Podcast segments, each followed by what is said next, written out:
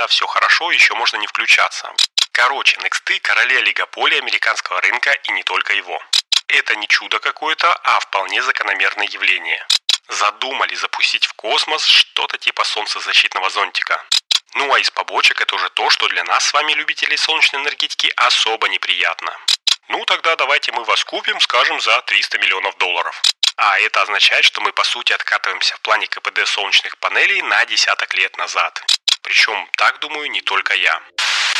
Всем привет! Меня зовут Игорь Шаверун, а вы слушаете первый русскоязычный подкаст о солнечной энергетике Solar News. Здесь я каждую неделю делюсь с вами важными, интересными и полезными новостями солнечной энергетики, периодически рассказываю связанные с возобновляйкой истории и отвечаю на вопросы, которые вы мне присылаете в Телеграме. Сегодняшний 103 выпуск будет не очень длинным, но будет очень насыщенным, потому что я собираюсь рассказать про такие проекты, которые воплотить в жизнь очень сложно, но и очень интересно. Но перед этим традиционно хотел бы сказать спасибо всем тем, кто помогает подкасту распространяться, рассказывает о нем своим друзьям и знакомым. Спасибо вам, делайте это и дальше. Это очень и очень хороший способ поддержать его. Ну а если хотите поддержать проект материально, то я все еще люблю кофе и перевести немножечко денег на него можно через сервис чаевых Cloud Tips ссылочка на него будет в описании, или подписавшись на закрытый телеграм-канал Solar News Plus. Там я публикую патронкастики и небольшие заметки и картинки, которые тоже касаются солнечной энергетики. Напоследок напоминаю, что в описании выпуска я всегда прикладываю ссылки на дополнительные материалы по темам, которые рассказываю, так что если нужно больше информации, то вы всегда можете поковыряться в сопутствующих материалах. Ну а теперь давайте начинать. Погнали!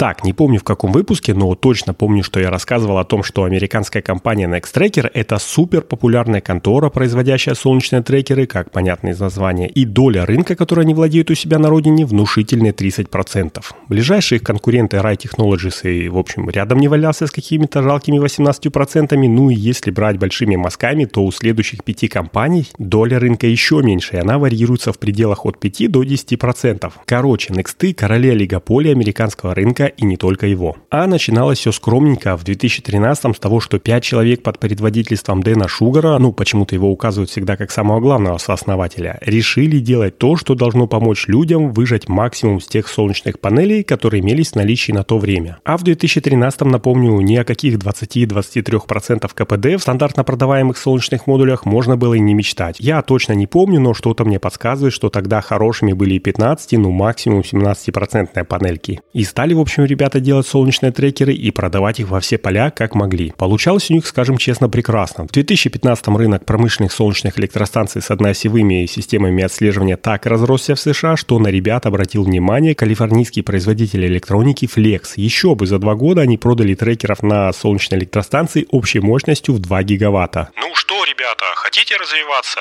Спросили флексовцы. Ясен пень ответили Nexty. Ну тогда давайте мы вас купим, скажем, за 300 миллионов долларов. Так компания перестала быть, как это сейчас называется, стартапом и влилась в жесткий корпорат, опять-таки по современным терминам. В общем, варились в корпоративном рынке ребята 7 лет и в 2022 попросились отделиться. Ну, выросли, мол, спасибо, родительская компания, можно мы уже дальше как-нибудь сами. И подали заявку на отделение в октябре следующего 2023 года. И да, я забыл сказать, в феврале 2023 они вышли на биржу и уже почти год как Next Tracker публичная компания, так что можно сказать, что они действительно за эти 7 лет заматерели, и то, что сейчас они удерживают треть рынка, это не чудо какое-то, а вполне закономерное явление. И вот в январе 2024 наконец-то случилась сепарация. Flex отпустил Nextracker на вольные хлеба. Правда, пришлось отдать за это, как я понял, кэшем 17% от стоимости акций компании бывшим владельцам, но зато теперь они вольны принимать все решения сами. Дэн Шугар же сказал, цитата, «Мы ценим время, проведенное с Flex, и рады нашему будущему как независимой компании и перспективам роста в отрасли солнечной энергетики». А еще добавил, что на солнечную энергию приходится наибольшая доля от новых мощностей по производству электроэнергии в мире, и Nextracker имеет хорошие возможности для дальнейшего развития распределенной солнечной энергетики по мере перехода мира на возобновляемые источники энергии. Конец цитаты и классная речь. Скажите, на сегодняшний день, если что, компания установила трекеров уже аж на 75 гигаватт солнечных электростанций по всему миру. Представляете?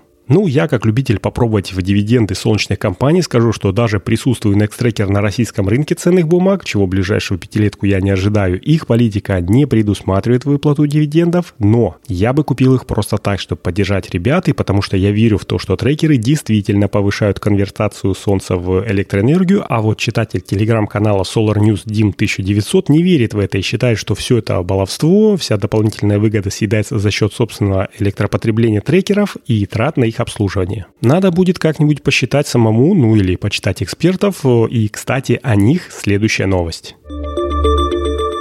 Ну, новостью это назвать сложно, скорее это анонс. Я узнал, что в феврале в Москве на ВДНХ в рамках программы «Энергия жизни» Ассоциация специалистов возобновляемой энергетики «Зеленый киловатт» будет проводить сессию «Реализованные проекты ВИЭ в России». Что интересно, гостями будут не только сами спикеры, которые без сомнения все профессионалы, что я могу подтвердить и лично, но и представители Минэнерго, Госдумы и Минстроя. А подниматься вопросы будут не только утилитарные, ну там с какой стороны крыши солнечной панели вешать или на какую глубину контур теплового насоса закапывать, но и законодательные. Среди спикеров, между прочим, Николай Дрига, который является членом экспертного совета Комитета Государственной Думы по энергетике. Он расскажет о дальнейшем развитии закона о микрогенерации, а Андрей Темеров поделится делится опытом по эксплуатации солнечной электростанции по этому самому закону. С чем пришлось столкнуться, какие выводы сделаны и какие шаги предприняты в направлении того, что было удобно и выгодно всем и государству и частному просюмеру. В общем, если будете в Москве 8 февраля и будет свободное время, загляните на ВДНХ в павильон номер 46, обещаю, что скучно не будет. Кстати, среди спикеров будут люди, которые причастны к написанию книги «Природная энергия для работы и жизни 150 плюс инженерных решений на основе возобновляемых источников энергии», энергии под редакцией Евгения Геннадьевича Гашо, которую я сейчас читаю, а сам он будет модератором этого мероприятия. И уж поверьте, модератор он знатный. Советую, в общем, к посещению. Я, к сожалению, скорее всего, не попаду, но у вас есть еще все шансы купить билет в Москву по дешевке. Да не забудьте зонтики, потому что в этот день в Москве может быть дождь. Кстати, про зонтики. Вы же знаете, что постепенное и неотвратимое повышение температуры – это один из вызовов климатологов по всему миру, и что если его не остановить, ну, повышение то есть, то уже в следующем десятилетии, возможно, мы перейдем порог в полтора градуса, который отделяет нас от глобального потепления. Так вот, серьезные ученые из фонда Planetary Sunshade Foundation, ну или если перевести на русский, то будет не так пафосно, планетарный солнцезащитный козырек, задумали запустить в космос что-то типа солнцезащитного зонтика, который будет защищать планету от чрезмерного чрезмерных солнечных лучей. Выполнить этот зонтик они планируют по технологии солнечного паруса и вывести в точку Лагранжа L1 системы Земля-Солнце. Таким образом он будет находиться неподвижно относительно Земли и Солнца и всегда будет как бы прикрывать Землю. Круто? Ну, ясен пень, что торможение, если не ликвидация проблемы глобального потепления, это круто. Но есть ли, как говорится, побочки от этого способа и есть ли альтернативы? Альтернативы, безусловно, есть. Это снижение выбросов углерода в атмосферу, улавливание того, что уже есть, и консервация его, и это и так делается. Правда, недостаточно быстрыми шагами, все равно пока что мы не поспеваем за потеплением. Ну а из побочек это уже то, что для нас с вами, любителей солнечной энергетики, особо неприятно. Такой вот солнечный парус это что? Это, по сути, аналог облачной дымки или вовсе облаков, а при облачности выработка солнечной панели снижается. Помним, да, что при легкой облачности солнечная электростанция вырабатывает от 60 50 до 80% от номинальной мощности, а это означает, что мы по сути откатываемся в плане КПД солнечных панелей на десяток лет назад. Ведь для того, чтобы выработать 100 Вт, нужна будет солнечная панель, которая сейчас вырабатывает 120-140 Вт. Оно нам надо такое? Ну, если честно, я не знаю. Надо крепко задуматься, причем так думаю не только я. Управление по научно-технической политике Белого дома США опубликовало в прошлом году отчет, в котором высказывается предупреждение о том, что любая потенциальная комплексная исследовательская программа должна охватывать социальные, а также научные аспекты модификации солнечной радиации. То есть, как бы намекая, воу, ребята из Sunshade Foundation, задумайтесь сначала о том, как вы будете этот солнечный парус в точке L1 держать. Ведь если это солнечный парус, то он же будет, ну, так, по логике вещей должно быть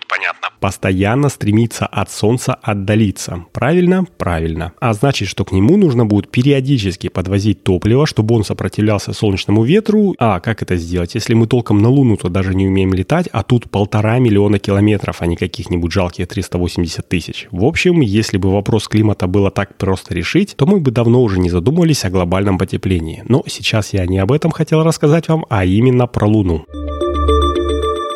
Кто знает, я с детства увлекаюсь космосом. Ну, как увлекаюсь? После того, как родители подарили мне атлас, знаете, такой желтый с девочкой и мальчиком на обложке, меня не отпускает мысль, что космос это весело и интересно. И да, это интересно и весело, но еще космос это офигенно опасно, и работать на космос это работать с двойной осторожностью и усердием. Ну, не всегда так получается, конечно же. Мой босс рассказывал мне, как у них э, полностью выгорела лаборатория, когда литиевый аккумулятор загорелся, но сейчас не об этом. Так вот, в телеграм-канале Solar News Plus я описал, что один космический проект, а точнее даже лунный, который в этом году должен был завершиться, уже накрылся медным тазом. Это я, если что, про миссию Перегрин от американского астроботика, но на второй японскую миссию SLIM, которая должна была закончиться мягким прилунением спускаемого аппарата, я ставлю очень-очень много. Ну, потому что у японцев уже один раз не получилось прилуниться, и на второй раз они должны были очень постараться и учесть все свои ошибки. Ошибки вроде как учли, напомню, что в прошлый раз аппарат случайно пролетел над каким-то ущельем, и высотомер подал сигнал посадочным двигателям, типа «Эгегей, ребята, все хорошо, еще можно не включаться». В итоге получился большой шмяк, и миссия Хакута-Р была признана неудачной. А на этой неделе в пятницу должен был прилуниться Слим. Я даже поставил себе напоминалку посмотреть прямую трансляцию, и в итоге смотрел ее из дома уже в записи, и, наверное, это хорошо, потому что прилунение прошло вроде как удачно, аппарат мягко сел на поверхность, а затем брык и перевернулся. Причем работать не перестал, так и передавал сигналы, но солнечные панельки, которыми облеплена крыша аппарата, не производили электричество.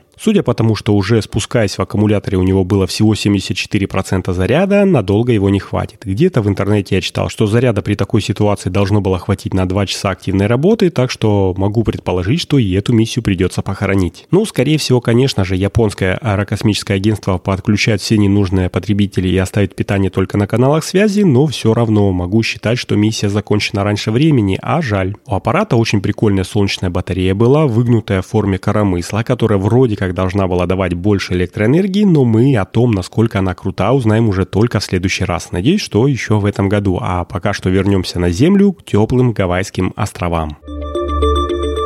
Так, ну где Гавайи, там и Тесла со своими мегапаками, верно? Так и есть. Компания Plus Power запустила в работу объект под названием Каполей на гавайском острове Оаху, что неподалеку от столицы Гонолулу. На объекте стоят 158 мегапаков, если быть более точным, то мегапак X2, которые могут выдать в сеть по требованию 565 мегаватт-часов электроэнергии и таким образом сгладить пики потребления, ну или пилу генерации, когда это нужно. И, соответственно, гавайская энергосистема в лице Gawaiian Electric может теперь не препятствовать подключению возобновляемых источников энергии в себя, а наоборот увеличить их объем аж на 10%. Виртуальная батарейка становится физической благодаря таким вот большим накопителям, которые, напомню, называются BESS Battery Energy Systems, и их уже довольно много установлено по всему миру, но конкретно эта система за счет использования VIA позволяет потребителям Gawaiian Electric сокращать стоимость электроэнергии на 28 центов в месяц на 20 лет. То есть это каждый потребитель будет платить на 336 долларов в год меньше.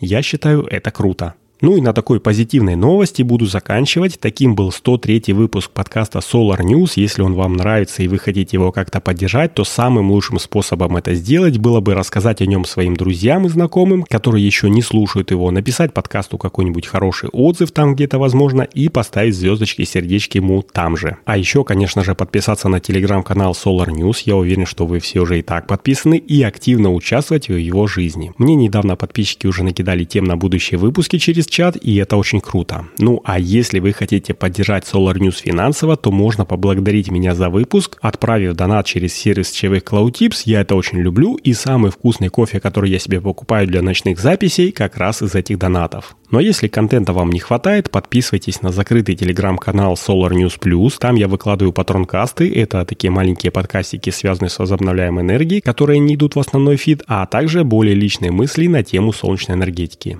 Ну и теперь уже точно заканчиваю. С вами был Игорь Шеверун и подкаст Solar News. Желаю, чтобы небо над нашими с вами головами всегда было ясным, мирным и солнечным. Услышимся на следующей неделе. Всем пока.